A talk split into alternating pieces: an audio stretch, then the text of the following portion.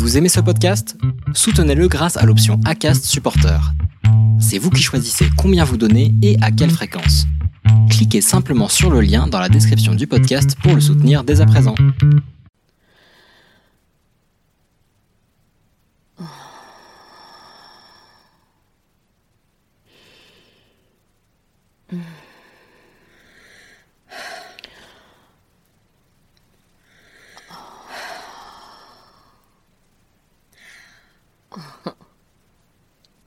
Quel souvenir gardez-vous de votre première fois? Personnellement, il n'est pas mauvais. J'ai eu de la chance. Ou du moins, le choix que j'ai fait en disant oui un soir de réveillon à un jeune homme qui avait quelques années de plus que moi s'est révélé judicieux. Prévenant, doux, m'expliquant les choses, il m'a permis de ne pas me sentir déconnecté de moi-même. Je n'ai pas eu peur. Je ne me suis pas senti mal. Je pense même que j'étais bien. Non pas que je me sentais devenir femme, non, mais je me suis sentie entourée. Je ne sais absolument pas à qui appartenait le lit dans lequel j'ai perdu ma virginité, comme on le dit. Ouais, même si cette notion me paraît stupide, surtout dans mon cas. Mais j'ai un souvenir de tout doux, tout chaud, molletonneux. Hmm, c'était cool. J'avais dix-sept ans, et j'allais être majeure un mois plus tard. Quelques semaines avant, mon petit ami de l'époque s'était mis la pression et ce qui devait être notre première fois s'est soldé par un échec pour lui. J'étais prête, j'étais effectivement en confiance, mais visiblement ce fut le coup de stress pour lui. On n'a rien pu faire. Ça arrive. Sauf que j'étais décidée, moi. Car il faut bien comprendre une chose, c'est que maîtriser une situation, c'est pouvoir d'abord la décider. Alors, quant à minuit, lors de la dernière soirée de 1991, où je n'étais pas avec lui pour fêter ce passage à la nouvelle année, j'étais tellement décidée, j'avais tellement besoin de contrôler la situation, que c'est à un autre que j'ai dit oui. Alors que je ne le connaissais ni d'Ève ni d'Adam, je lui ai dit oui. Je ne me suis pas sentie forcée. C'était mon choix. Évidemment, à l'époque, je me disais que j'allais réserver ce choix à l'homme dont j'étais amoureuse depuis quelques mois et avec qui je sortais. Évidemment, à l'époque, j'aurais été incapable d'interpréter cela et incapable de vous dire qu'il ne s'agissait que d'une prise de contrôle de ma part. Évidemment. Donc voilà, cela ne s'est pas passé comme je l'avais prévu à la base, de manière romantique avec mon amoureux de moment. Quoi qu'il en soit, j'ai voulu faire les choses bien et dès le lendemain, ou le surlendemain, je ne sais plus, je l'ai prévenu que nous ne pouvions plus continuer ensemble, que j'avais rencontré quelqu'un d'autre, que blablabla. Bla bla. Est-ce que j'étais tombée amoureuse en une nuit? Non. Non, bien sûr que non. Mais quelques jours après, oui. Oui, je le pense. Du moins, j'avais besoin que l'autre se dise amoureux de moi.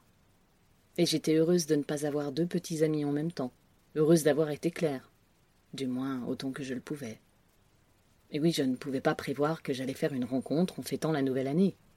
Attendez, peut-être que oui, c'est ça, je les ai toutes gardées, les lettres. Nos échanges. Alors, étais-je amoureuse? Hum, Qu'est-ce que je lui racontais dans ce premier courrier? Non, non, j'étais pas amoureuse, mais j'avais fait un choix. Mon choix. Rien ne m'avait été imposé, et c'est bien cela qui était le plus important. On regarde cela de plus près.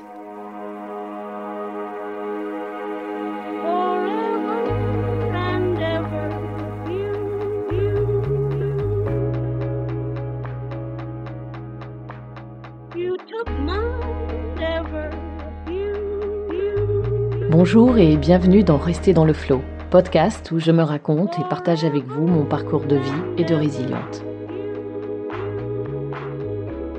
Je m'appelle Florence, j'ai 43 ans. Et comme on le dit dans le jargon actuel, je suis une MeToo.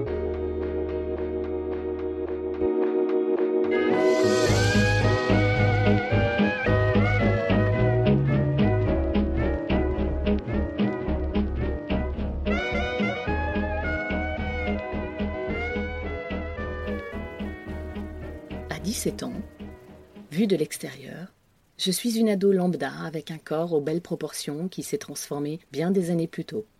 Mes seins ont grossi, mes poils sont bien présents, et je suis sous contraceptif depuis mes 13 ans, notamment pour contrer mon taux de testostérone un peu trop élevé et les boutons qui vont avec.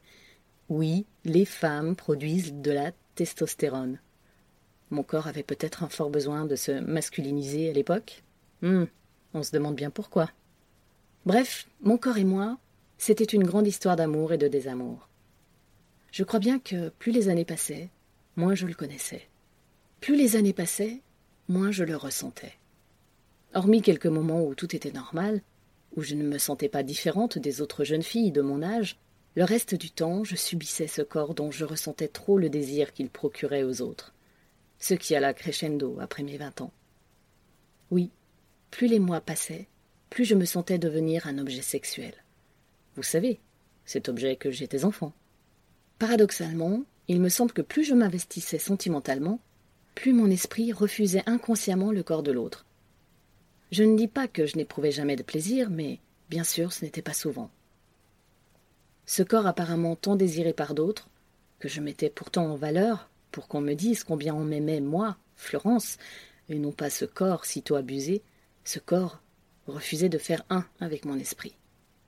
Si à quinze ans je le cachais comme je pouvais, à force de pulls et de jeans informes, à dix-sept ans je le mettais en valeur par des robes sexy, des habits moulants là où je ne voulais qu'attirer pour qu'on m'aime et non provoquer un attrait sexuel. J'étais en manque total d'amour à un point que vous ne pouvez pas imaginer. Ou bien si. Si, en fait, vous savez exactement ce que c'est. Oui, c'est ce corps que je mettais en valeur alors que c'est mon esprit qui ressentait un impérieux besoin de se connecter à lui. Alors que c'est mon esprit qui voulait se sentir aimé et non ses os empaquetés sous de la chair. Chair à manger, chair servant à nourrir ces hommes qui en ressentaient le besoin. Je donnais à l'autre ce qu'il semblait vouloir. Et combien même ne l'aurait-il pas voulu, Contre ma volonté, je lui donnais ce que finalement on m'avait fait comprendre enfant, que c'est ce qu'on voulait, de la chair fraîche. Tel un objet, je me vivais au-delà de cette première fois, sans jamais arriver à rassembler mon corps et mon esprit. Je me subissais. Je subissais les assauts des autres, incapable de prendre du plaisir là où normalement j'aurais pu en prendre, là où, normalement, j'y avais droit, comme n'importe quel individu, comme n'importe quelle femme.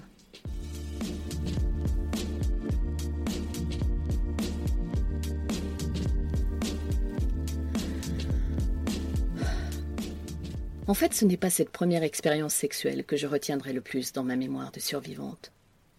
Non, en réalité, ce sont plutôt toutes les autres, toutes celles d'après, qui ne sont pas forcément sexuelles, mais qui sont avant tout des relations humaines. Parce qu'au final, des relations sexuelles, une fois que j'ai rencontré celui qui allait partager ma vie pendant vingt ans, j'en ai pas connu tellement. Mais il est vrai qu'avant lui, ce qui revenait parfois au moment d'être pénétré, c'était cette subite envie de pleurer.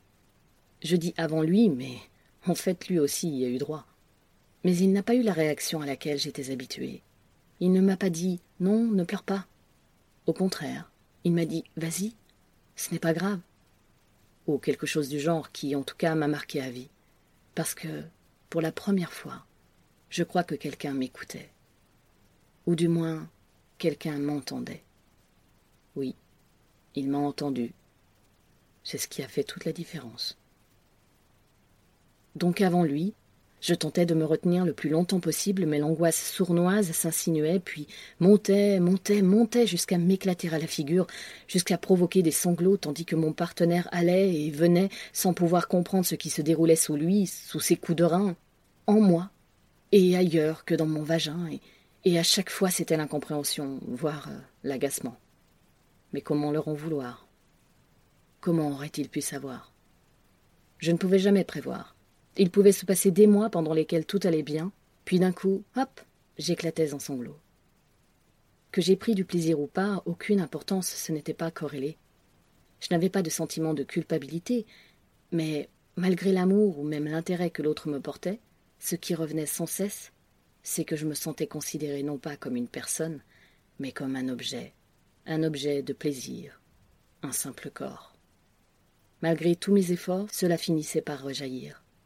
Sauf à certaines périodes où bizarrement ce sentiment s'estompait, puis il revenait. Dix-huit ans, dix-neuf ans, vingt ans. Les années défilaient.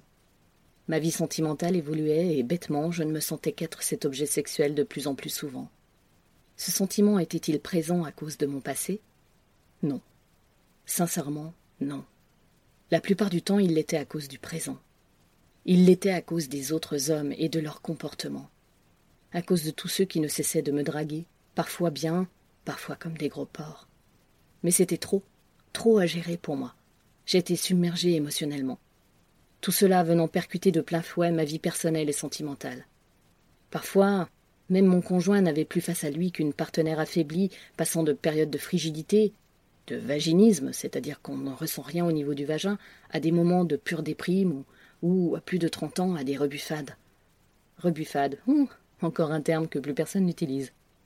En fait, je l'envoyais valser de manière hargneuse pour une simple caresse sur les seins ou les fesses par-dessus mes habits parce que non, non, je ne suis pas un objet sexuel. Là où il ne voulait témoigner qu'amour et, affection et désir pour celle qu'il aimait, celle que j'étais.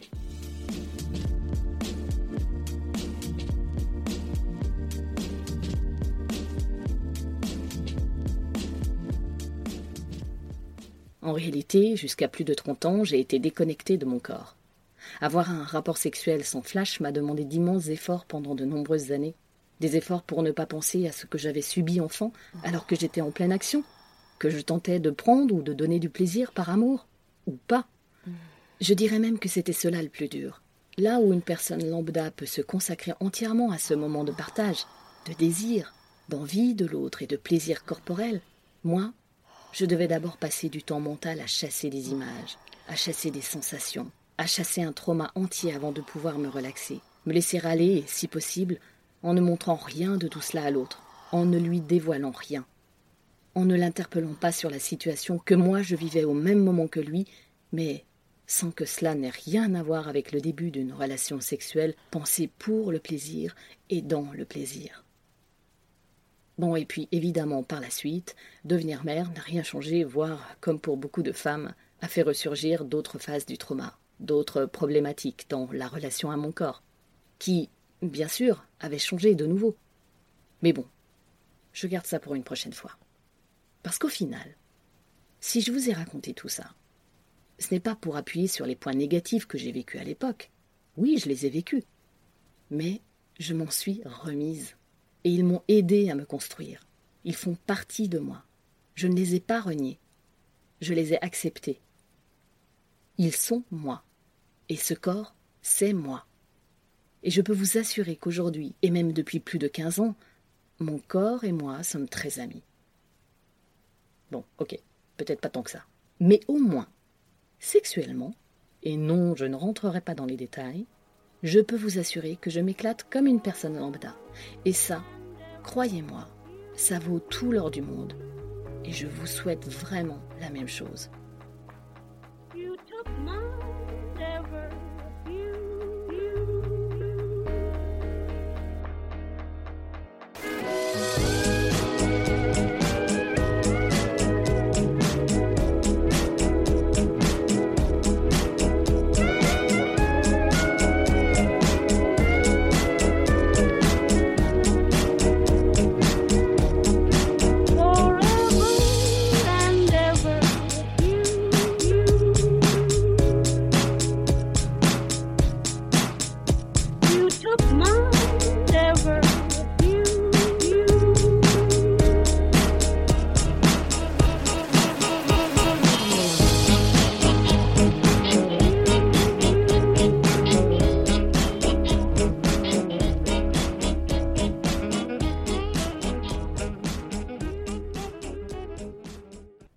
Souhaitez m'encourager à continuer ce podcast Alors n'hésitez plus. Allez sur iTunes, mettez 5 étoiles et laissez un commentaire d'encouragement. Merci.